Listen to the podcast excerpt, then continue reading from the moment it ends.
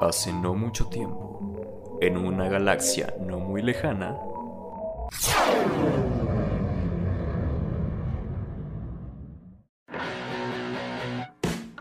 Alista tus palomitas ponle queso a tus nachos. y siéntate lo más cómodo posible para escuchar las últimas locuras del cine y el entretenimiento. Con el demente Chris y tu amigable host Enoch. Bienvenido a Expansión Cinéfila. Podcast.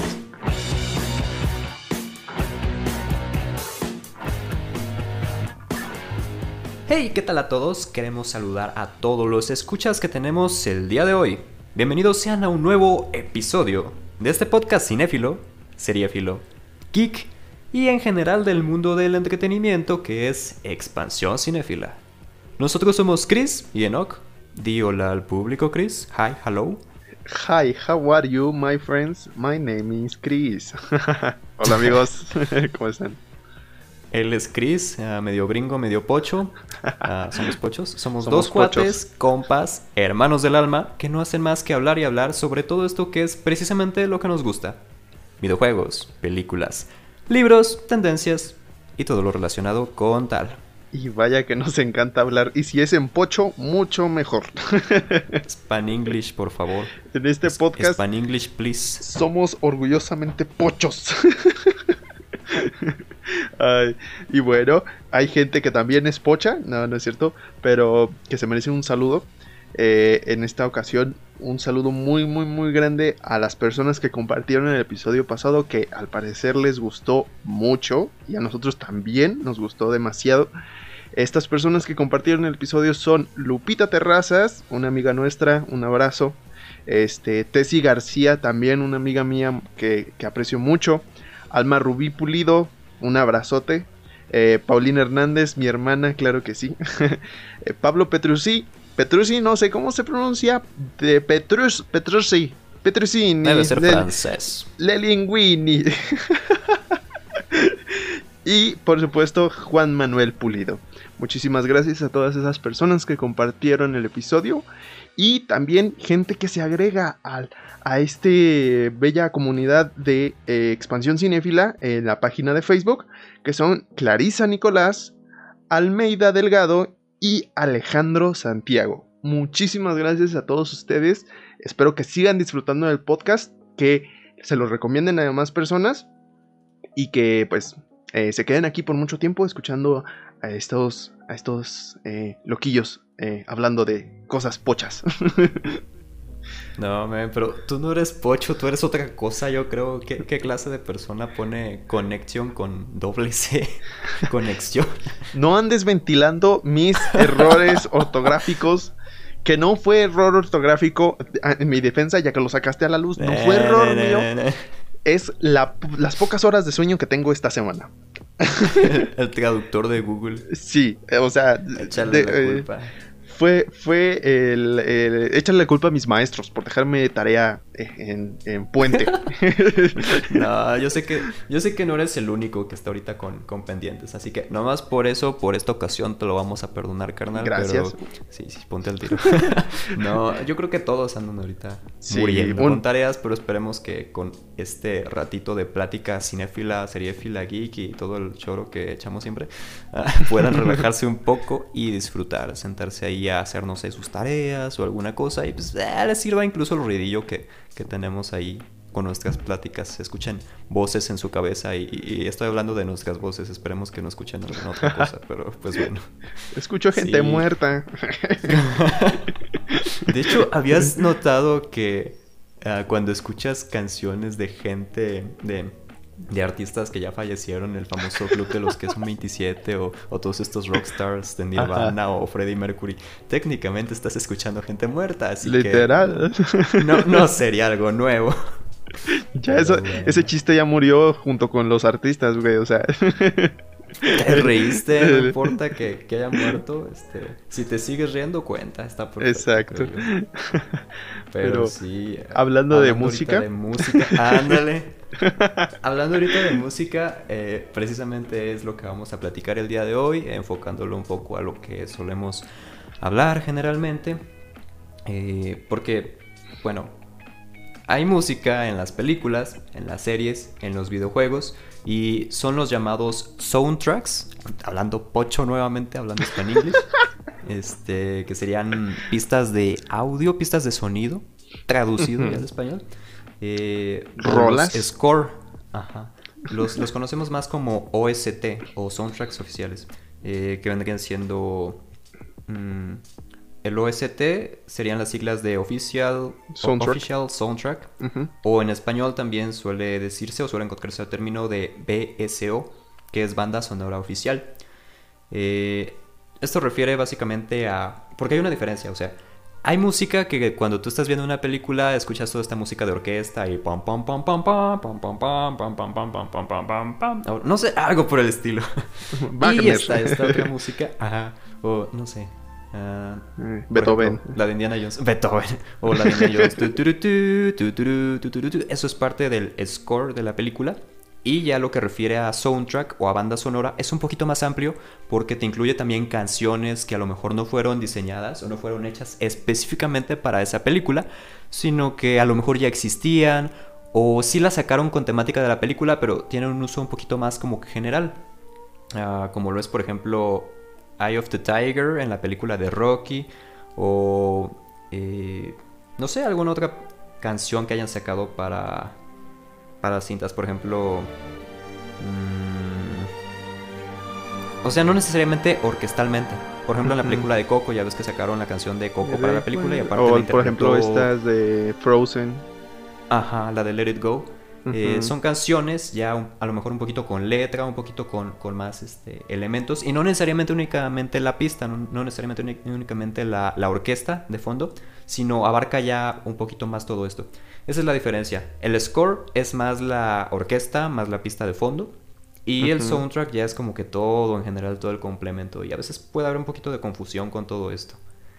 Pero sí, este, no sé a ti, pero por lo menos en lo que respecta a soundtracks o en lo que respecta a esta música de películas, a mí me gusta mucho porque es un tipo de música que yo puedo disfrutar en cualquier momento, independiente de si tiene letra o si no tiene letra.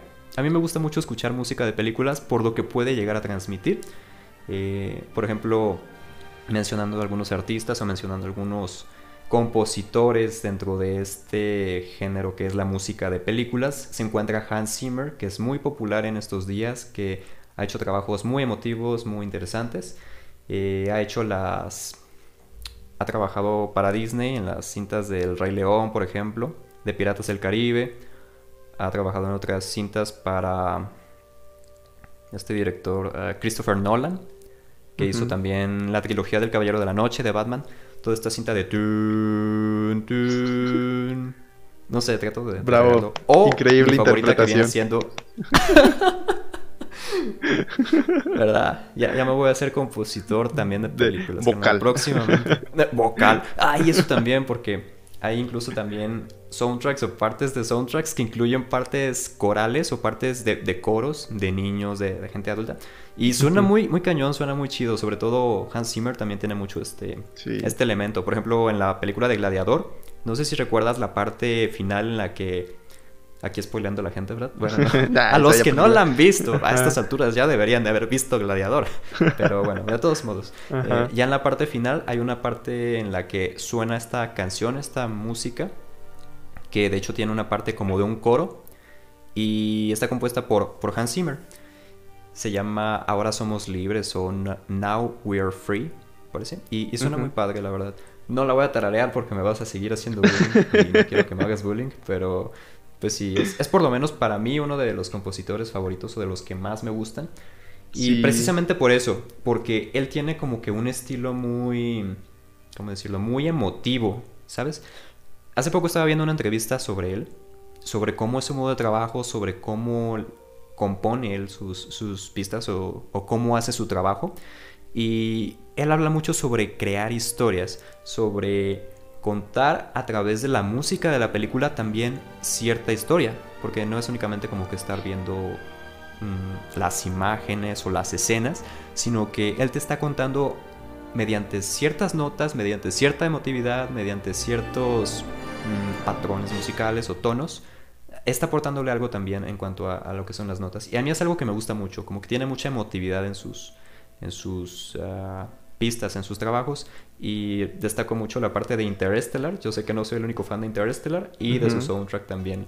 Esta vez yo voy a hacer un poquito la, imitación de típico tun tun tun tun tun tun tun tun tun tun. No sé, siempre que escucho eso me, emociona mucho.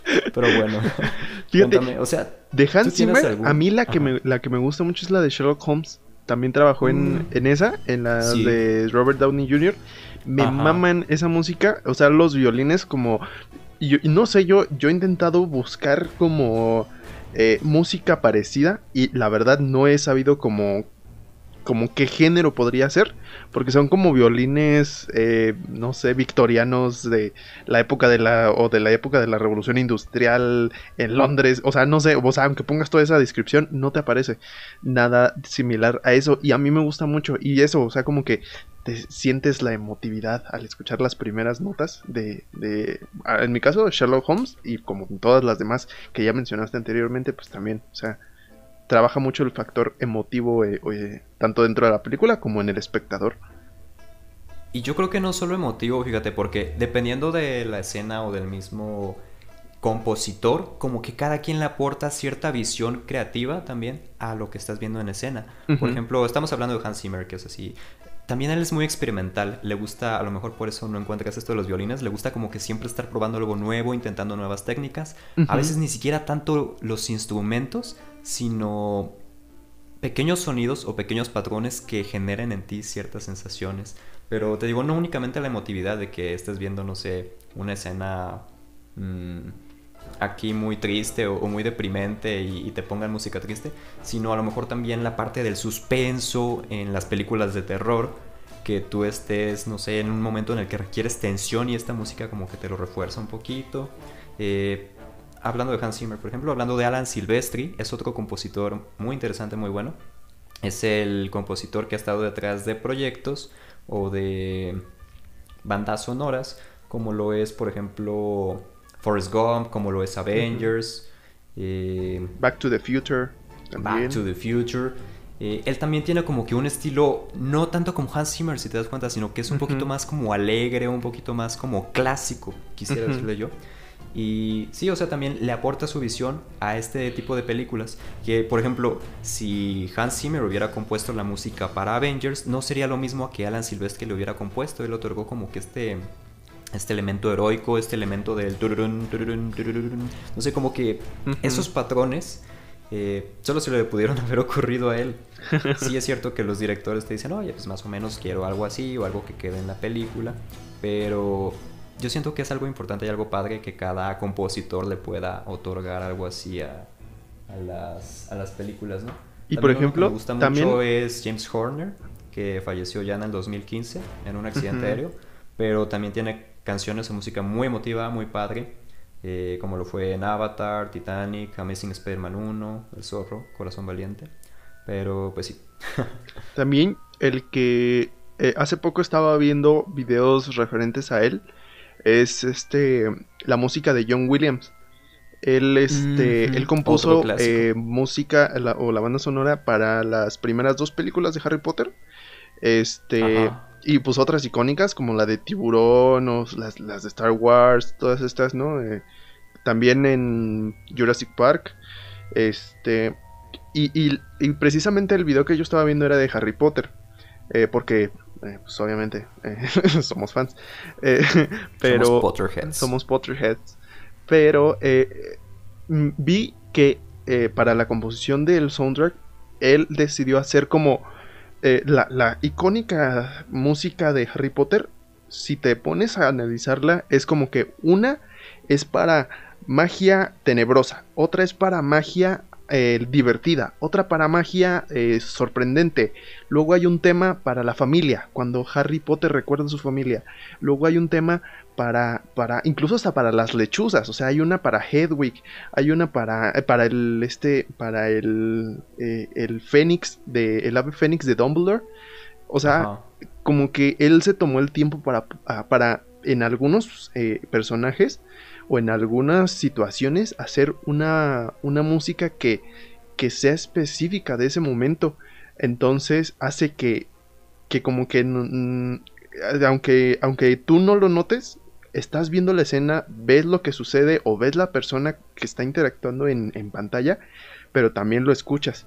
Entonces ahí denota también la importancia de que, de que los compositores eh, hagan bien su chamba, pues, o sea, no es nada más poner ahí, a, como dices tú, o sea, eh, lo mismo hizo, Alan Silvestri en Avengers, o sea, por algo puso, eh, por algo utilizó que si ciertos compases, que si ciertas melodías, que si ciertos instrumentos, y unos optan por hacerlo completamente experimental, o otros optan por hacerlo, este, muy general. Entonces, creo que ahí es como que eh, no es que no es que haya bueno, sí hay buenos y malos, eh, pero siempre hay unos que destacan más por, por este tipo de cositas, este tipo de detallitos que le aportan más a, la trama de la película, de la serie o de los videojuegos incluso. Sí, sí, sí, claro. Eh, ahorita que mencionas a John Williams, por ejemplo, y que mencionas esto de que él forma parte de este grupo de, grandes de, leyendas, no sé, también siento que hay algunos que no hacen como que...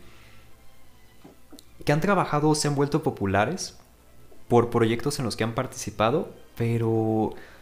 o por lo menos que están contratando mucho para películas recientemente, que yo... Ya sabes que yo soy mucho de checar los aspectos técnicos de las cintas y, de los actores y los directores, también checo los compositores. Y por ejemplo, está este Brian Tyler.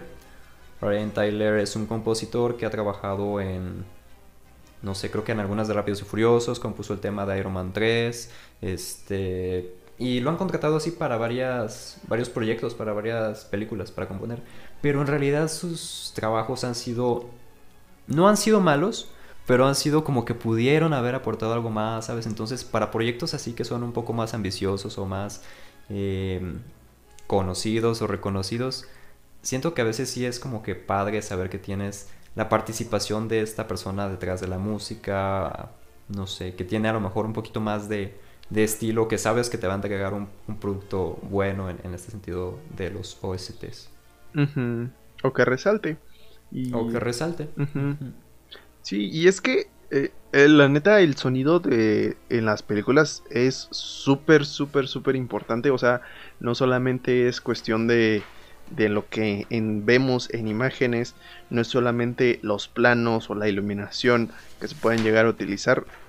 100% está comprobado de que un, un, este, una película sin audio, o sea, no, no digo que sin música o sin diálogos, sin audio, está muy vacía o muy sofocante. Hace poco eh, vi la película de este, este, este documental que es El hombre con la cámara, que es del año... Ah, no me acuerdo, pero es en la primera parte del, del cine, en la primera época del cine. Y encontré una, una, un video en YouTube donde eran solamente la pura película sin, sin música, sin nada de música. Entonces se me hizo bastante pesado ver la película porque no había nada de música. O sea, era como, silencio total y solamente eran imágenes.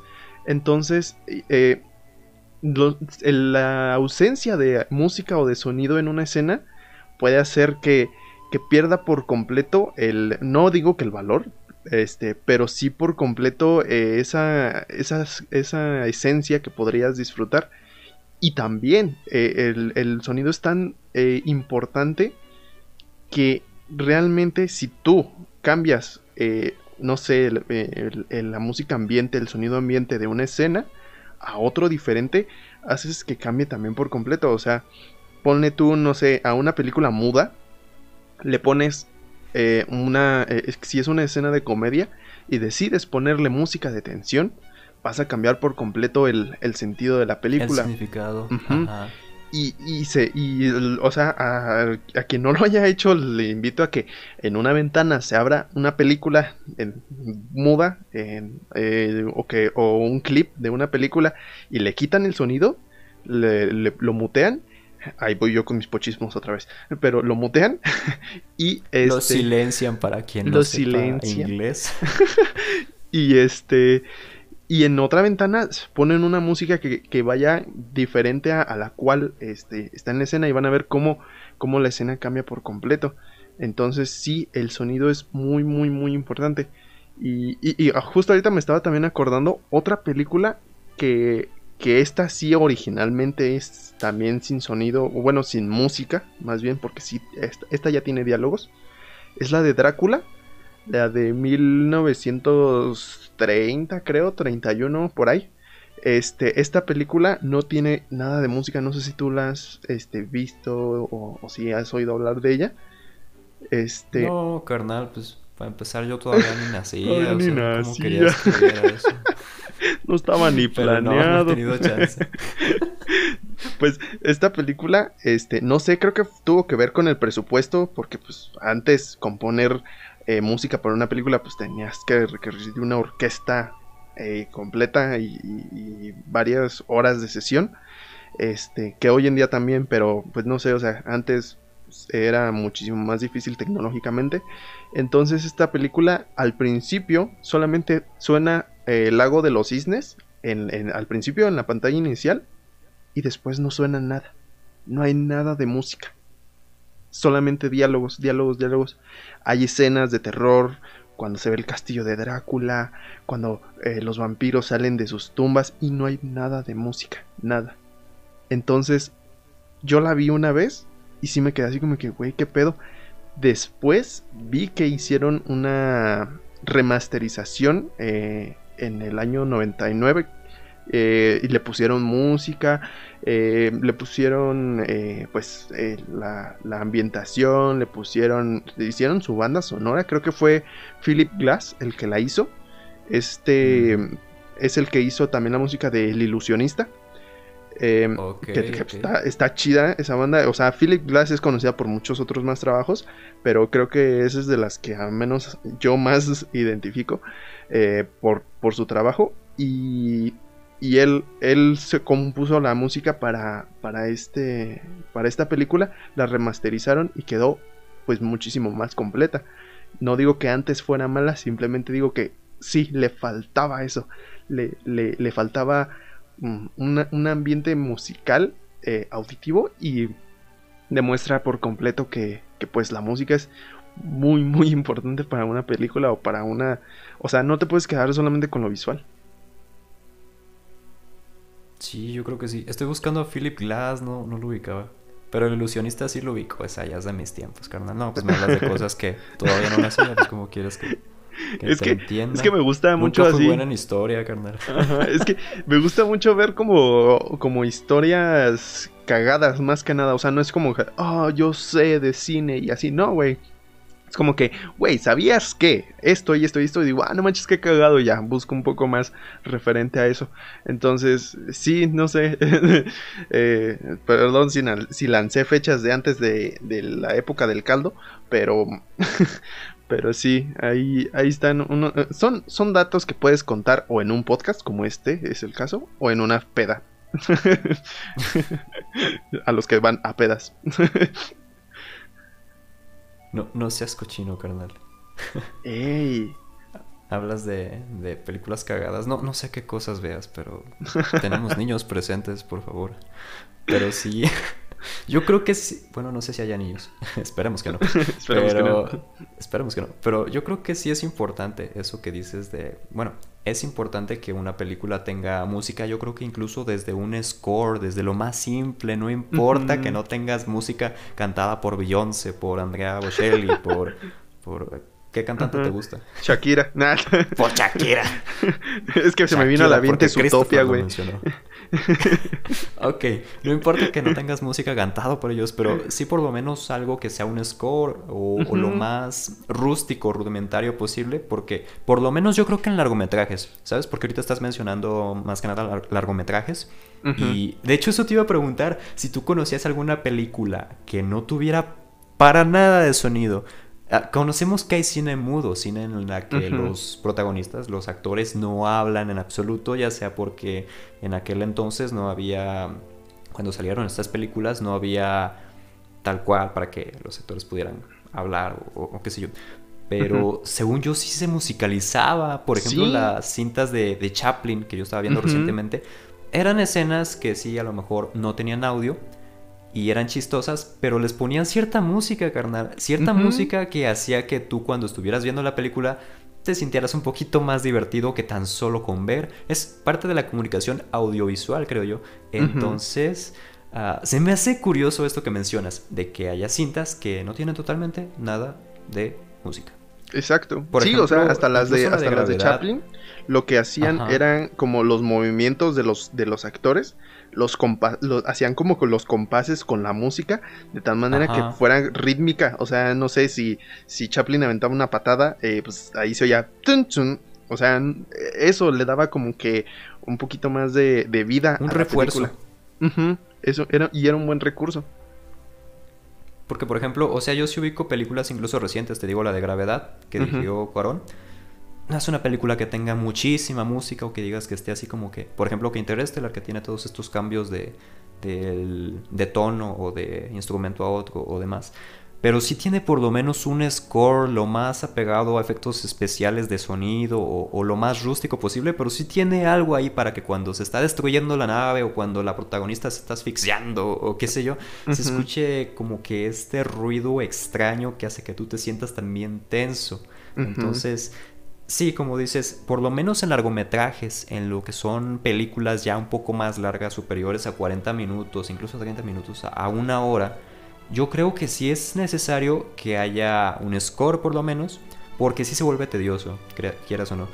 En cuanto a cortometrajes, o en cuanto a videojuegos, o las tendencias más recientes que apuntan hacia la realidad virtual, ahí sí te perdono todavía la música, porque dices, son proyectos un poquito más cortos y todavía es muchísimo más interesante ver que haya un proyecto totalmente mudo o que por lo menos no tenga música que te logre captar totalmente la atención. Yo siento que ahí, como son proyectos más cortos o diferentes, sí te puede cambiar este, este asunto de los OSTs. No necesariamente, pero yo creo que sí. Pero en cuanto a largometrajes, sí se vuelve tedioso. Como decían en la película de Empezar de nuevo, Begin Again. Recomendación por ahí, cinéfila, de su amigo y colega Nock.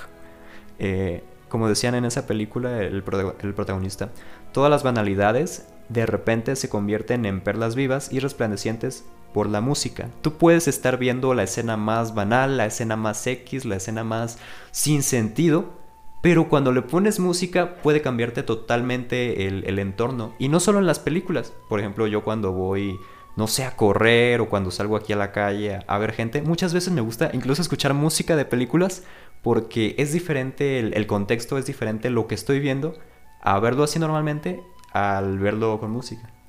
Entonces sí, yo siento que sí aporta bastante, como, como dices tú.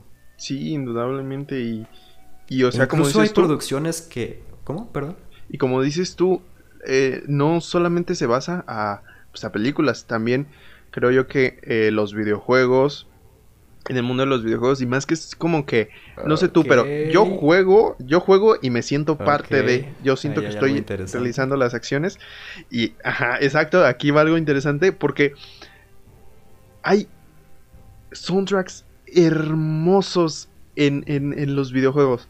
No voy a hablar de juegos que no he tenido la oportunidad de jugar porque siento que puedo decir, ah, sí, están chidos, lo escuché y todo. Pero cuando tú estás jugando el juego y estás contra ese boss, eh, bueno, contra ese jefe final, otra vez pochismos. ¿Cuál boss? ¿Boss Lightyear? bueno. ¿Acaso eres argentino? es argentino, bueno, cuando estás este, contra, contra el jefe final, eh, cuando estás en esa parte súper difícil, se te queda grabada la, la, la pieza musical. Por ejemplo, a mí de las bandas sonoras que más me encantan, la de God of War a mí me fascina la banda de God of War y, y se quedó tanto en, mi cabeza porque yo, yo desde, desde pequeño jugué el God of War el 1, eh, jugué el 2, este, el 3 ya no lo pude jugar. Y cuando iban a anunciar el, más reciente, el, bueno, es el 4 pues, eh, cuando lo iban a anunciar, al principio de la, de la presentación, no, no, o sea, nadie sabía que iban a presentar ese videojuego. Entonces, de pronto, al escenario apareció una orquesta. Así, y todos así en la conferencia de PlayStation se quedaron así como que, ok. Y empieza la música. Empieza la música. O sea, y, o sea, yo no sabía que iban a sacar un God of War y desde ahí yo dije, esto es God of War, esto es God... Y sí, efectivamente, era God of War. Entonces, sí, o sea, y, te, te, emocionan muchísimo y creo que tiene que ver eh, eso, el factor como, y o sea, no tiene, no tiene el caso de que sea como música épica, porque por ejemplo también está el caso de Hitman. Eh, eh, en, en, el videojuego, no sé si lo has jugado o lo has escuchado, ponen el de ah, eh, la, canción de eh, no sé cómo se llama oficialmente la pieza, pero es la del Ave María, ¿no? Es la de Ave María. Esta canción, y o sea, no sé, o sea, sientes también la historia de la gente 47, la sientes muy acorde a, a, la, a, la, a la canción. Eh, pero por ejemplo, también tenemos, ahí, va, ahí voy de nuevo, Minecraft la banda sonora de Minecraft. ¿Qué rayos, carnal? ¿En serio Minecraft? Eh, eh, no, no, me digas que no estás de acuerdo conmigo. No, no, no pero la, banda sonora de Minecraft, ¿a poco no? A ver, imagínate tú, 3 de la mañana, prendes tu juego, te pones a construir y de pronto, así, de la nada, aparece la canción de Minecraft. Así. No sé. De hecho, en cuanto a videojuegos. no, yo, con eso me arrulló, carnal. Yo, yo Por eso, jugando Minecraft desactivo la música. No mames, no lo hagas. No, no, es cierto. No, pero. O sea, no, a lo que quiero llegar es que no es, no tiene que ser. No tiene que ser. No tiene que ser un ambiente épico. No tiene que ser un eh, así súper Además de que, eh, bueno, esto lo explican mucho mejor otros videos, pero eh, eh, por la naturaleza del videojuego, pues no podías este, poner como un soundtrack para cuando peleas con enemigos, porque pues los enemigos aparecen de manera aleatoria, si tú decides pelear con ellos, este, no, una música para cuando llegues a tu casa, porque tu casa puede ser un hoyo en la tierra como un castillo que hiciste durante seis meses, entonces... Eh, no podían hacer esto. Entonces lo que hicieron fue hacer varias piezas que sean eh, muy neutras, pero a la vez evocadoras, y colocarlas de manera aleatoria eh, en, tiempos aleatorios mientras está jugando. Y alguno de esas ocasiones en las que suena la música coincide con matar a un enemigo, con sobrevivir una noche eh, en el juego, con terminar de construir ese castillo que te duró, eh, que duraste seis meses en construir, o sea, para mí, eh, y te digo, o sea, hay muchos videos que lo explican mucho mejor, pero para mí es 100% increíble cómo C418, que es el, el, productor que hizo esta, esta banda sonora, se mamó, literal. Yo no sé, o sea, tú, tú tienes tu criterio, yo no, no pretendo cambiarlo, pero para mí eh, la música de Minecraft es no solamente relajante, sino está bien hecha. está muy bien hecha. Es, es, tan sencilla que es hermosa, no sé. No. Bueno, yo creo que soy más como de cine y no tanto de videojuegos y por eso no estoy de acuerdo con este punto y mucha gente me va a criticar y me va a crucificar después de estar en desacuerdo contigo. sobre todo los gamers. Pero sí, entiendo tu punto sobre todo eso de la identidad a lo mejor que te puede transmitir una canción. Eh, en este caso de los videojuegos, por ejemplo, lo que dices de Hitman, lo que dices de Minecraft, tú escuchas la, la música o, la temática no necesariamente épica de... Sí, pues este, este tonito, como dices, tun, tun, tun, tun, y piensas, damn, es Minecraft, me estás hablando de Minecraft. El ejemplo que pones de la orquesta, God of War, el Ave María, Hitman, como que inmediatamente en cuanto escuchas tú esa melodía, te das cuenta de qué se está hablando, ¿sí? Entonces yo siento que eso es padre también en este sentido eh, de la música que le brinda como que identidad a los proyectos, como es por ejemplo, mencionas Harry Potter, En cuanto escuchas tú el sonido de tu, tu, tu, tu, tu, tu, tu, luego, luego sabes que es Harry Potter. Ya se te erizaron todos los bellos. Star Wars. sí, el sentido los bellos se activó, públicos, no, okay, no. estoy bromeando, estoy bromeando. la marcha imperial por ejemplo, en cuanto escuchas el tun, tun, luego luego piensas en Star Wars o en Darth Vader a Wilson que sí, entonces no sé, es también algo muy padre. Y como dices, no solo se aplica a videojuegos, también se aplica, no solo se aplica a películas, se aplica a videojuegos, se aplica a animes también, se aplica a series de uh, televisión. Animes. Las ah. intros de las series de televisión, por ejemplo, yo soy muy fan también de la intro de Sherlock, del, del programa de Cumberbatch. Oh, sí. Entonces, en cuanto suena esa intro, a mí me encanta también estar estudiando como que con, con esa música porque tiene un estilo como que muy británico, muy detectivesco, muy elegante. Y no sé, a mí me encanta mucho escuchar el... No sé, como que todo eso Sonó como los Esas juegos del ¿verdad? Pero... Son de las que nunca saltas. Exacto. O la de Breaking Bad, por muy simple que sea el arreglo de... Como que te transmite eso que, esperas que te transmita. Es justo lo que estás esperando ver en la serie. No sé si me explico. Es, parte de la, de la identidad de la serie. La música. O la de Malcolm el de en medio.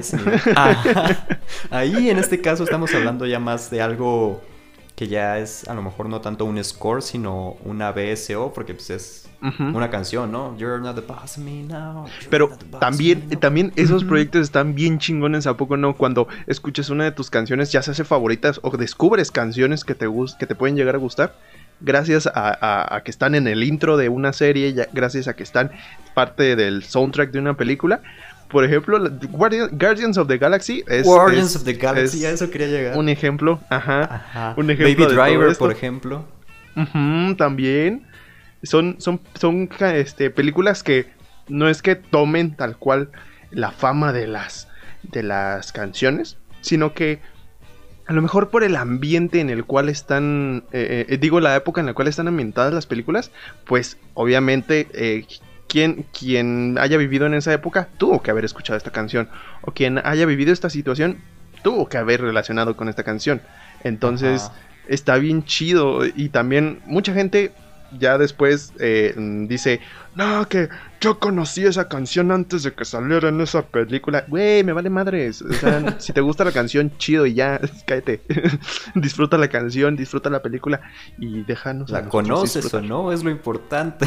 Ajá, no tiene mérito si la hayas conocido o no. O sea, eh, lo, que, lo que sí no está chido es que digas, oh, güey, soy súper fan de, eh, no sé, eh, el, The Runaways y solamente conozco la canción de Cherry Bomb porque salió en Guardians of the Galaxy. yo, yo, estaba pensando en la serie de Runaways, pero ok, te entiendo. no, o no, de Come and Get Your Love, ¿no? La más clásica. Ajá, también. Pero sí, de, es que de Redbone, sí. Ajá, de Redbone.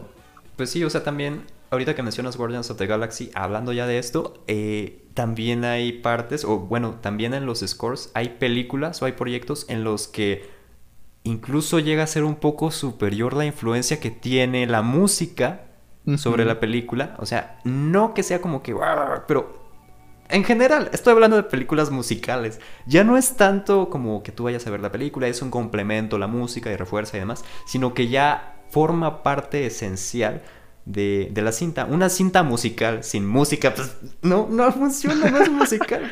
Por ejemplo, ¿tú te imaginas La La Land sin música o Whiplash sin música? Esta del baterista que le está gritando todo el tiempo el señor del periódico Jameson al...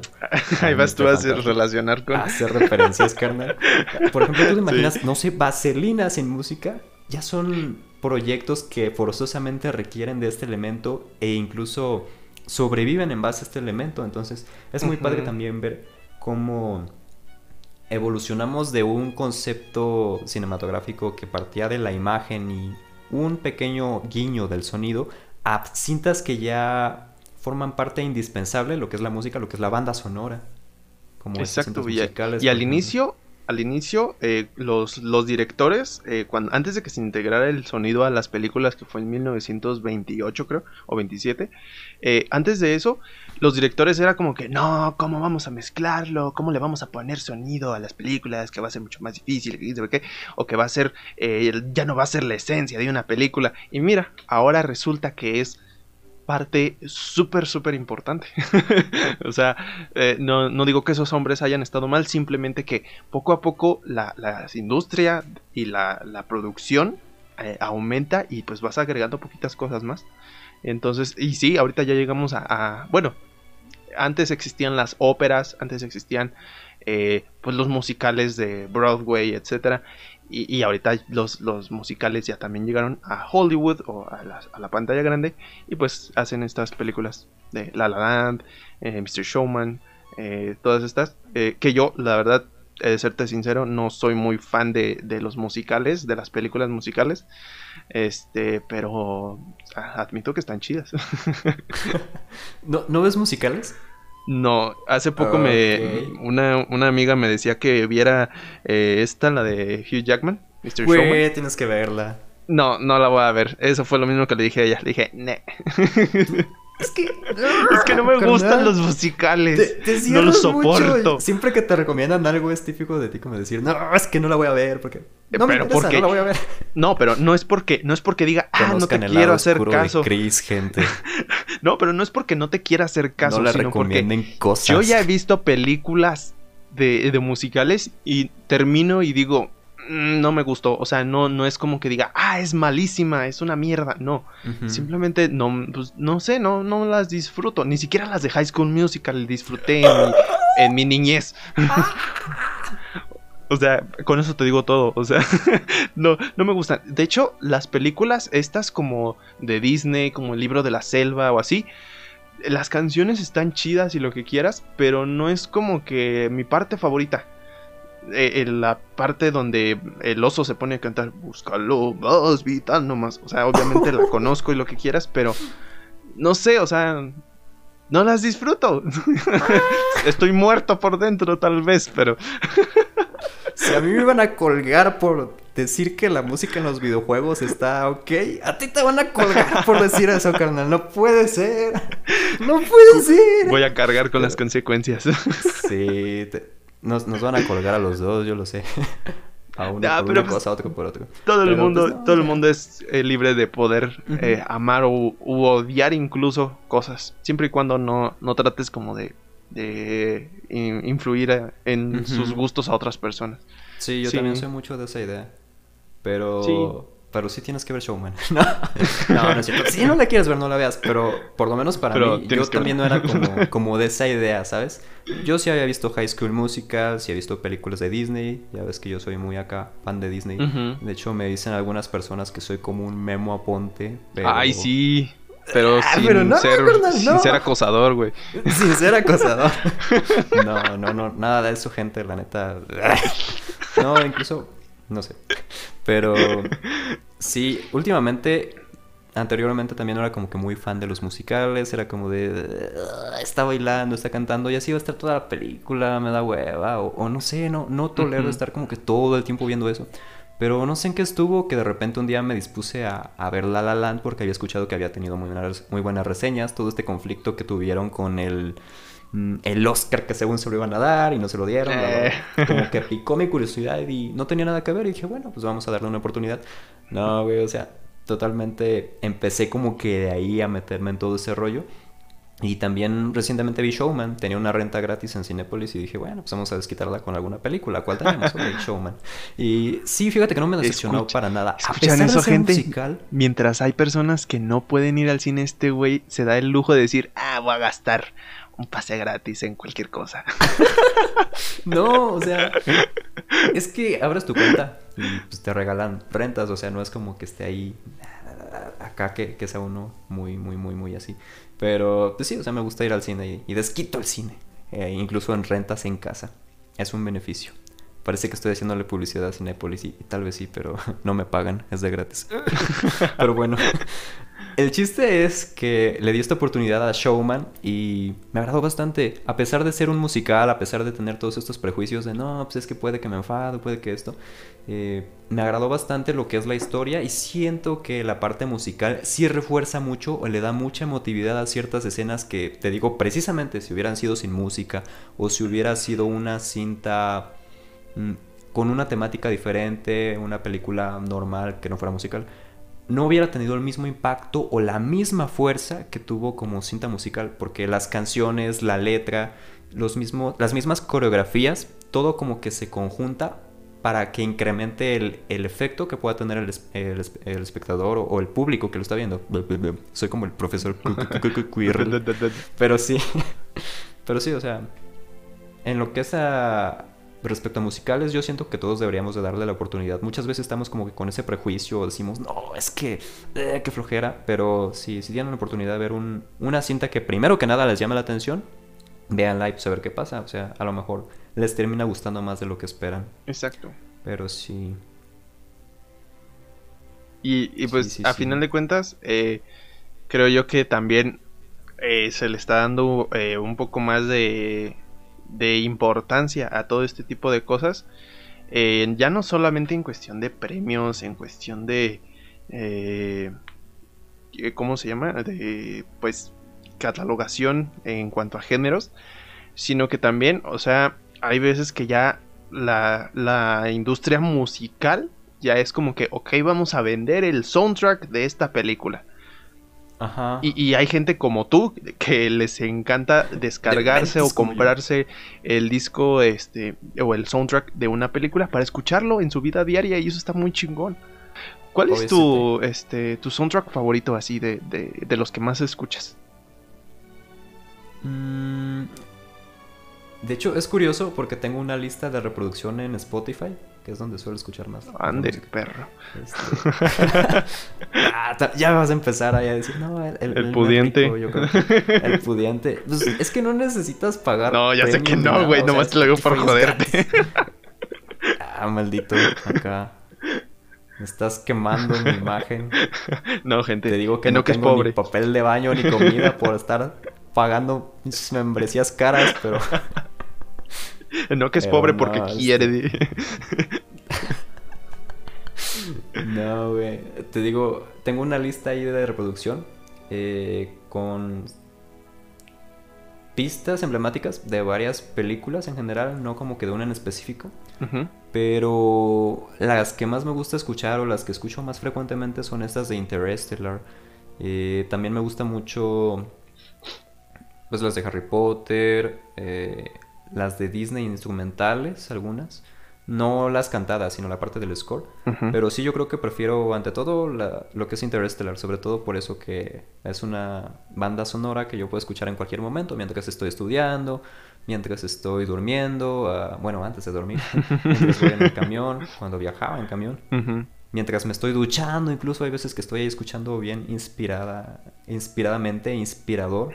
Ah, estoy bien inspirado escuchando Interstellar, entonces sí, yo siento que es como que la que más me llama, o la que más me ha llamado la atención de, de todas las bandas sonoras, y la que escucho con más frecuencia, o las de Star Wars también.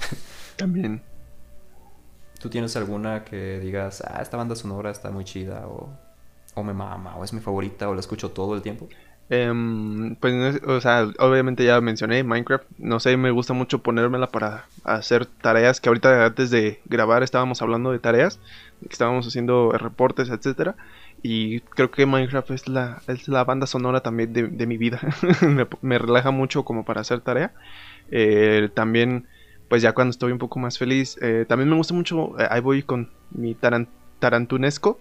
la de Pulp Fiction tiene muy buenas rolas. Eh, me gusta mucho así como eh, ahí ponerla de fondo. Em, más que nada yo soy como de, de este tipo de, soundtracks donde toman canciones de, de, otros artistas y pues es como para mí como una recopilación chida, ¿no? más que más que un soundtrack. Este, pero también pues eh, Undertale también me gusta mucho su banda sonora. No hablé de ella, pero también otro videojuego que tiene una banda, un, bueno, una composición musical eh, increíble, eh, junto con todos sus niveles, con todos sus eh, enemigos, y está también muy chingona, se los recomiendo. y pues esas son, son más que nada, si te fijas yo me, me, enfoco más en los videojuegos, pero sí, son, son de las que más escucho. Tú eres más de videojuegos y yo soy más de series. Te digo también la de Sherlock es... De todas las temporadas tienen tienen una joya ahí en cuanto a soundtrack. Pero, ¿Undertale es el que se parece a Disney? Bueno, que son animaciones como tipo Disney, como una... No, ah, no es Cuphead, no, Undertale es, este... Mm, pues no sé mucho de tecnicismos de videojuegos, pero es como... Eh, este es RPG en, en, en, 8 bits, donde sale este... Mm, ah, se me olvidó su nombre. Eh, es, este, es este juego donde sale el Sans. No sé si has visto ese meme de. Y sale un esqueleto con. Bueno, sí, es un esqueleto con, con chamarra azul y así. No me acuerdo. ¿No, lo veo. Te digo que yo tengo el celular lleno de memes cinéfilos, pero de memes de videojuegos estoy muerto. muerto. El último que descargué fue uno del jefe maestro. Cuando, pero... cuando acabemos de grabar este episodio, te voy a mandar eh, al menos ese, ese meme para que sepas de qué estoy hablando. Pero supongo que mucha gente eh, que nos está escuchando sabe de, de qué videojuego estamos hablando. Este, y pues eh, eh, también uno de mis personajes favoritos de, este videojuego. Entonces, eh, pues chéquenlo, Undertale. está muy clásico en la cultura gamer reciente. Un clasicón. Exacto. Y pasando un poco a noticias este, de esta semana, que también tienen que ver con una banda sonora muy, muy icónica en el mundo del cine. Es la película de Halloween también su, su, eh, o sea, son de este tipo de películas que son como que súper omega icónicas, que también la, música de todas estas películas como Viernes 13, eh, eh, pues Halloween, Masacre de Texas, o sea, como que la escuchas y no sé, o sea, te da miedo, se te eriza la piel. pues en cuanto a noticias, pues van a sacar una nueva película de Halloween el próximo año.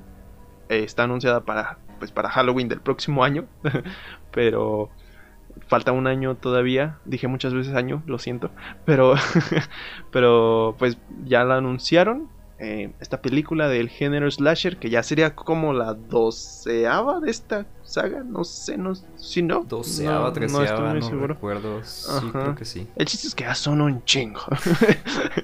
Y pues soltaron un, un tráiler cortito, no dura creo que ni un minuto este, donde decían pues que, que ahí se ven algunas cuantas escenas súper, súper, súper rápidas que tuve que estar pausando de una por una para poder entenderlas. Y pues ahí se ve que como que ahora Michael Myers va a estar en problemas, ahora la, gente del pueblo bueno, va a ir en contra de él. Exacto, entonces pues todavía queda un año, eh, obviamente no hay pues, mucha información al respecto. Pero pues hablando de las primeras películas, ¿tú qué? ¿Tú, tú las viste? ¿Las, las, ¿Has visto las, las clásicas de Halloween o las nuevas? No, pero ubico de qué tratan, más o menos. Bueno, ubico a Mike Myers, ubico a los protagonistas. En general sé la historia, pero no he visto la película. y sí, sé que son un bueno, chorro y que están como... Por lo menos he escuchado que las primeras dos están aceptables con sus detallitos eh, bastante... Mínimos. Sí, que te dan como pena ajena, que, es como de... Ah, no sé, de esas películas que te dan miedo, pero también te dan risa en algunos puntos, entonces, no sé. ¿Tú las has visto? Este, sí, eh, ya hace un chingo también, ya, o sea, me acuerdo ligeramente de la trama. Eh, o sea, en, cuanto a más... Eh, mm, más específicamente, pero, eh, pues sí, o sea, sé de que van, eh, algo ahí de la maldición, ya, de la maldición de Mike Myers ya no he visto, Qué bueno. porque te miento, ni, las de Rob Zombie, las que dirigió este Rob Zombie, tampoco ya, obviamente no las, no las vi, pero sé que estuvieron medio, medio ahí eh, flojas. y este, pero pues no sé, o sea, yo no estoy para nada emocionado con esta nueva. Este, me gusta que pues la gente que, si, la, si es que la pidió, pues qué chido que va a tener otra película de Halloween. Así quisiera que tuviera muchas películas, no sé, una saga que inserte una saga que te guste mucho. Pero este, pues estamos bastante expectantes a ver qué sucede con esta nueva película que creo que se va a llamar Halloween Kills. Ok. Este, así que no sé. Em, el título yo no lo sé porque a veces eh, se me dificulta a mí también poner títulos, así que no voy a criticar eso, pero pues está, está interesantón. Fíjate que yo sí tengo ganas de verlas. Pero a pesar de que no he visto ninguna y de que sé más o menos de qué tratan, sí tengo ganas de ver por lo menos las primeras dos. Y pues ya ves que se estrenó hace poco la... Porque está bien marciana esa continuidad, hablando de cintas ochenteras o de cintas clásicas que tienen una continuidad terrible y que después se echan a perder y demás, Star Wars, o como... ¿Cuál otra? ¿Cuál era? La de Terminator, güey. Terminator ha tenido un chorro de líneas temporales y que viajes en el tiempo y no sé qué tanto. La Halloween ya está más pisoteada y cagada. Halloween a partir de la tercera hasta la no sé si son 11 como dices o 10. Bueno, hasta las últimas que, sacaron estaba terrible, entonces como que esas no me llaman la atención, pero por lo menos las dos primeras sí. Y las que sacaron, la que sacaron el año antepasado, creo que salió en 2018, también me llama la atención verla. Sobre todo porque siento que están como que tomando el concepto de las cintas originales y están continuando a partir de ahí algo parecido a lo que quiso hacer Terminator con Destino Oscuro, que le salió el tiro por la culata, pero en este caso creo que sí está funcionando un poco más, como que sí están respetando un poco la esencia de, de lo inicial, no se están desviando tanto que con cultos satánicos, que con eh, cosas nada que ver con la franquicia. Entonces sí se están yendo creo por un buen camino y por lo menos es lo que a mí me está llamando la atención ver esta continuidad. No quiero que sigan sacando más cintas de Halloween, espero que esta sea la última, pero pues sí, me, da gusto saber esa noticia. Sí, pues a, final de cuentas es más entretenimiento y no sé, a lo mejor esta película va a reivindicar la saga de, de Michael Myers, no sé, a lo mejor. Porque, por ejemplo, también otro que se ha estado reivindicando un poco o en cierta medida eh, en cuanto a actores es este Nicolas Cage. También eh, conocemos conocemos que eh, ha tenido películas buenas, pero pues hay unas que sí como que dices tú, güey. Mm. Nicolas Cage murió su trayectoria, su, su carrera como actor hace como 10 años. Bueno, pero para mí, ahorita últimamente ha hecho cosas bastante interesantes, precisamente como en películas de este tipo de como de suspenso o así. Y ahorita lo que lo que sacaron eh, ahora hace unos pocos días fue como un avance, un pequeño mm, teaser de lo que sería una película eh, de Wallis Wonderland. Este es como bueno, yo lo, yo lo vi 100% referenciado a Five Nights at Freddy's, este videojuego de animatrónicos asesinos. Y pues, este, em, se ve bastante creepy. Eh, no diré que estoy eh, súper ilusionado con el proyecto, pero pues sí estoy como a ver qué va a pasar, porque antes por ahí habían hecho una, una película referente a este tipo de, de como de historias de animatrónicos de restaurantes para niños que, que matan gente y así, que se llamaba Bananas Paradise, creo, no me acuerdo cómo se llama. Y fue una completa mierda, obviamente. pero, pero no sé, o sea, estoy expectante a ver qué pedo. Eh, últimamente las películas de Nicolas Cage están así como que bien fumadotas, entonces a lo mejor le van a meter pues un toque ahí como medio psicótico, medio, no sé. Eh, yo vi, yo vi el, el, teaser y se ve bastante curioso. No sé, ¿tú lo viste? ¿Tú no lo has visto? Sí tuve chance de verlo, es muy corto, pero no sé, como no he jugado el videojuego también no estoy como que tan expectante. Pero se me hace interesante el concepto que dices de peluches eh, poseídos o peluches diabólicos. Y a pesar de los terribles proyectos que ha traído Nicolas Cage, Nicolas Coppola, que por cierto es, es su verdadero apellido. Cage es para que suene más bárbaro, más cool, más matón. Pero pues ya el hecho de que esté él de por medio, yo lo ubico mucho por El Tesoro Perdido, por Ghost Rider eh, por cintas de acción de los, del año 2000. Entonces, no sé, como que sí le tengo cierto cariño al actor, a pesar de que ha hecho trabajos muy malos recientemente. Y el concepto me interesa, el elenco me interesa, por su parte. Y veamos de qué trata. O sea, no, no es como que, wow, pero sí estoy interesado en el proyecto. Según yo, sí hay una cinta de Five Nights of Freddy, ¿no? Que están desarrollando ahorita en estos momentos. No sé si hayas tenido. o, si hayas mm, visto. Pues no sé yo, vi varias. Bueno, es que eh, desde que salió el juego han salido que si fanmates, que si noticias, de que va a haber una película, de que se está produciendo. Y pues pinche juego ya tiene 80 y 20 mil años y no ha salido nada. Entonces, pues no sé, yo a estas alturas ya yo no, yo no creería 100% que, que haya como una producción oficial, entre comillas, este, del videojuego. Pero refritos o películas que toman como este concepto de robots eh, de, de, pizzerías o de restaurantes para niños, este, pues hay muchos, hay un buen. Y, y, pues este es uno más que se suma a la lista, entonces no sé, no sé qué, no sé qué esperar. Estoy checando ahorita y la película supuestamente sigue en desarrollo, creo. La de Five Nights at Freddy, no esta que estamos hablando de Nicolas Cage. La oficial, oficial de Five Nights at Freddy. La oficial, la, la, esta sí, esta sí va a salir.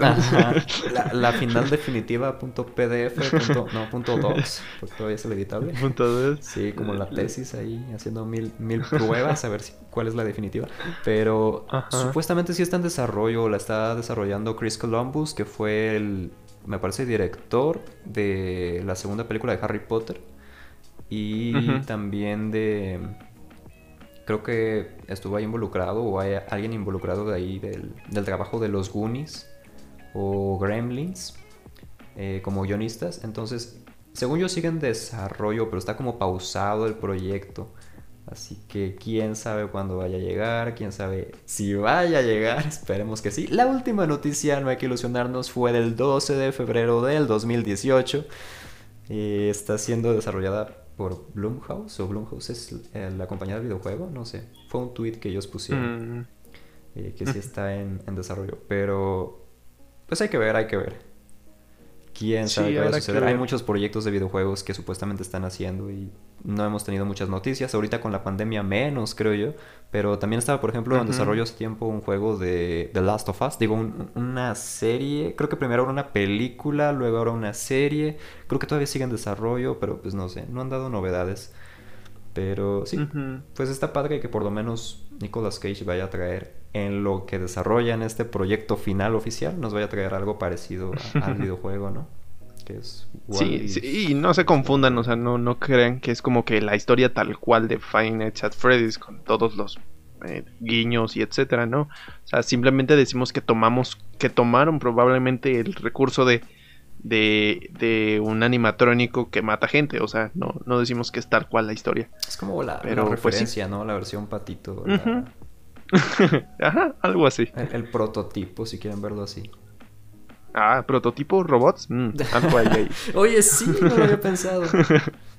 Chiste de ingeniero, güey, me fallaste. Claro, claro. No, es que mis chistes de ingeniero surgen sin que me dé cuenta. Es parte de mi naturaleza. Cuando estás ebrio. Cuando estoy ebrio, no. ebrio de poder, de, de películas. Ebrio de películas. Pero sí, otra noticia ahorita que estamos hablando de temas mórbidos y terroríficos, aunque bueno, en este caso no es tan terrorífico, pero en el campo de las series, The Walking Dead cumple 10 años, carnal, 10 años de The Walking Dead, de episodio tras episodio, la serie inmortal que va a terminar en su onceava temporada, se espera que el próximo año, yo creo que van a ser dos años, pero... este, este mes eh, se cumplieron 10 años ya de... Bueno, esta semana me parece. Se cumplieron 10 años ya de The Walking Dead. Y pues se suman también una nueva actriz al elenco. Que va a ser Hilary Burton. Va a ser el papel de la esposa de Negan. En realidad yo a estas alturas ya perdí el interés por la serie. Bueno, de repente me están dando ganas como de volverla a ver. Yo la dejé desde el momento en el que mm, sucedió la muerte de Glenn quería seguirla viendo, pero ya después pasó todo esto que con Carl, eh, que salió Andrew Lincoln, que era el principal protagonista de, la serie, como Rick Grimes. Eh, han tenido varios asuntos ahí, que el actor ya no quería seguir en la serie porque quería pasar más tiempo con su familia, dedicarse a otras cosas. Pero supuestamente van a sacar unas películas por ahí de Rick Grimes que van a conectar con la serie y... El chiste es que la serie ya va a acabar supuestamente en su onceava temporada. No sé. Güey, me desbloqueaste un recuerdo. Me recuerdo a nosotros en prepa.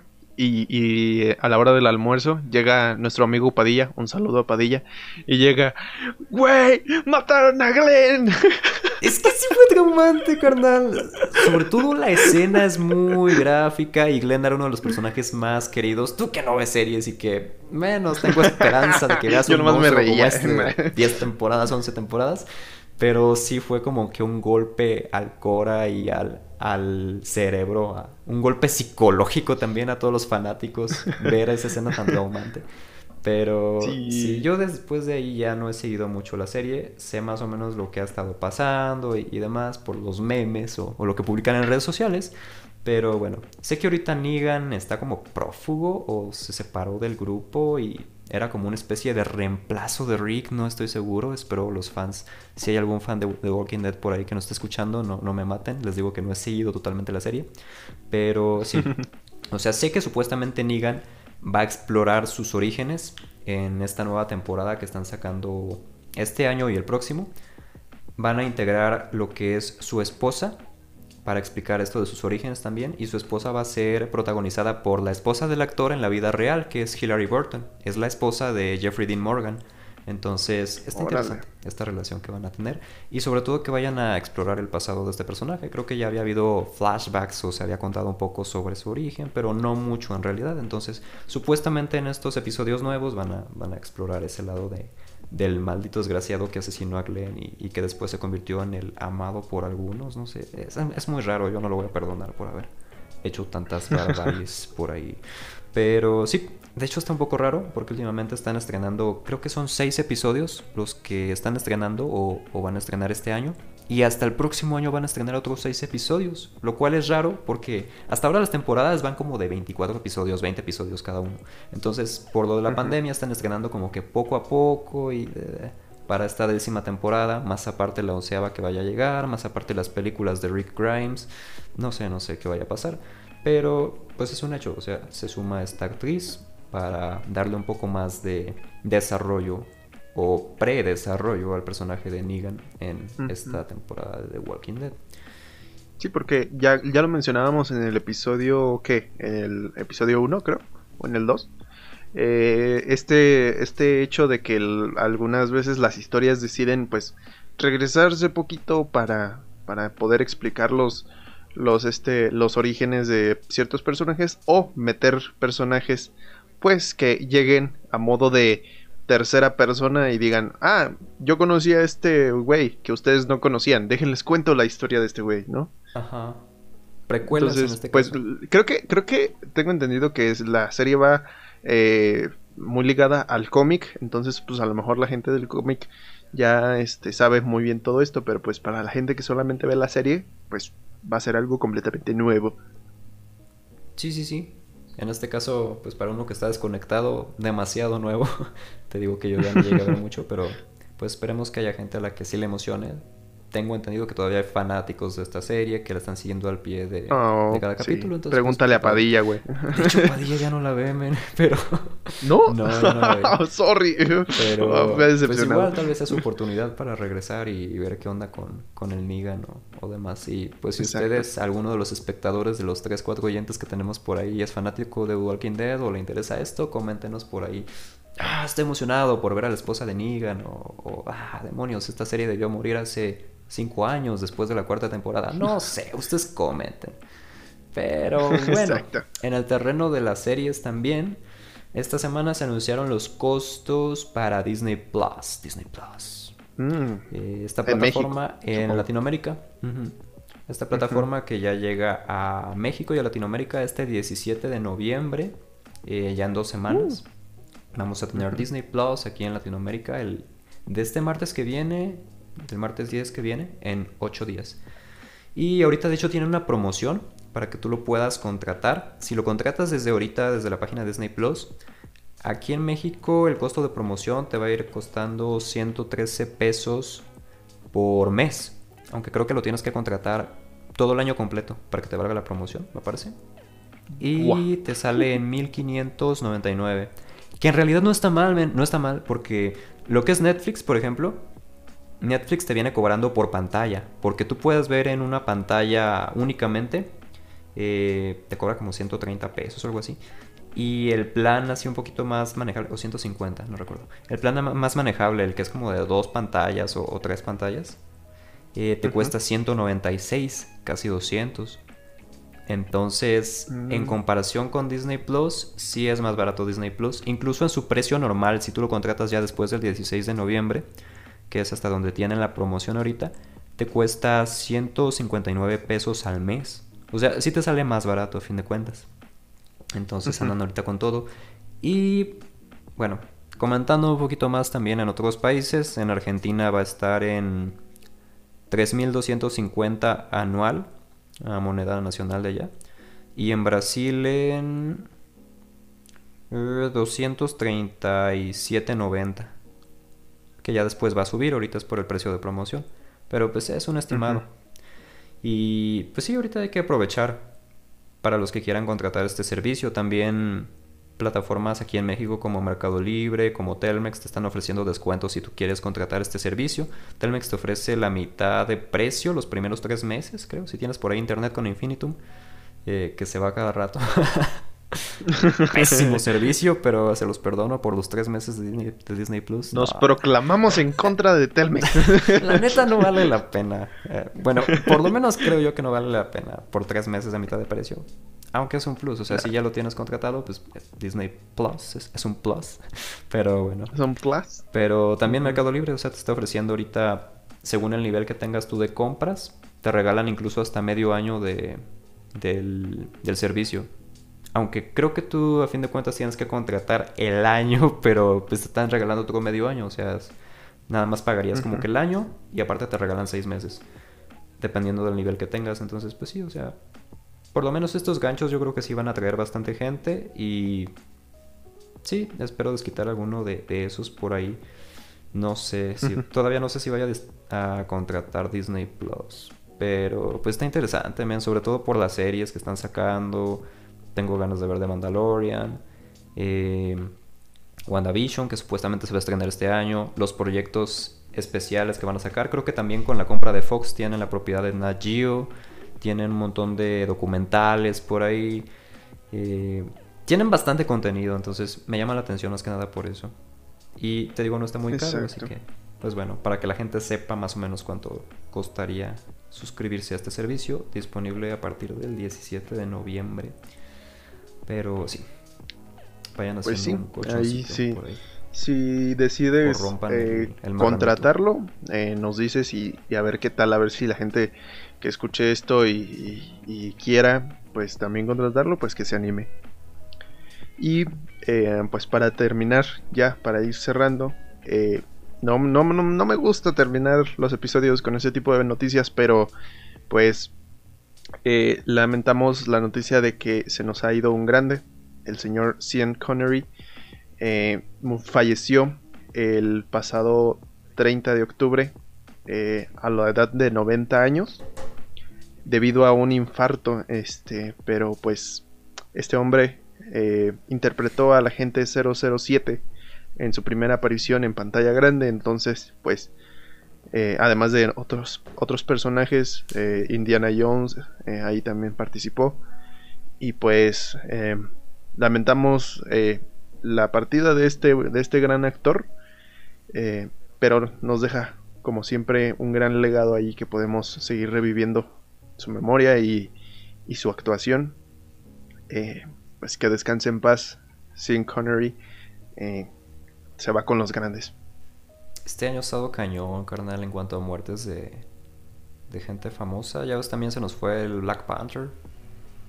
También, sí, güey. Ha estado, ha estado muy feo, o sea.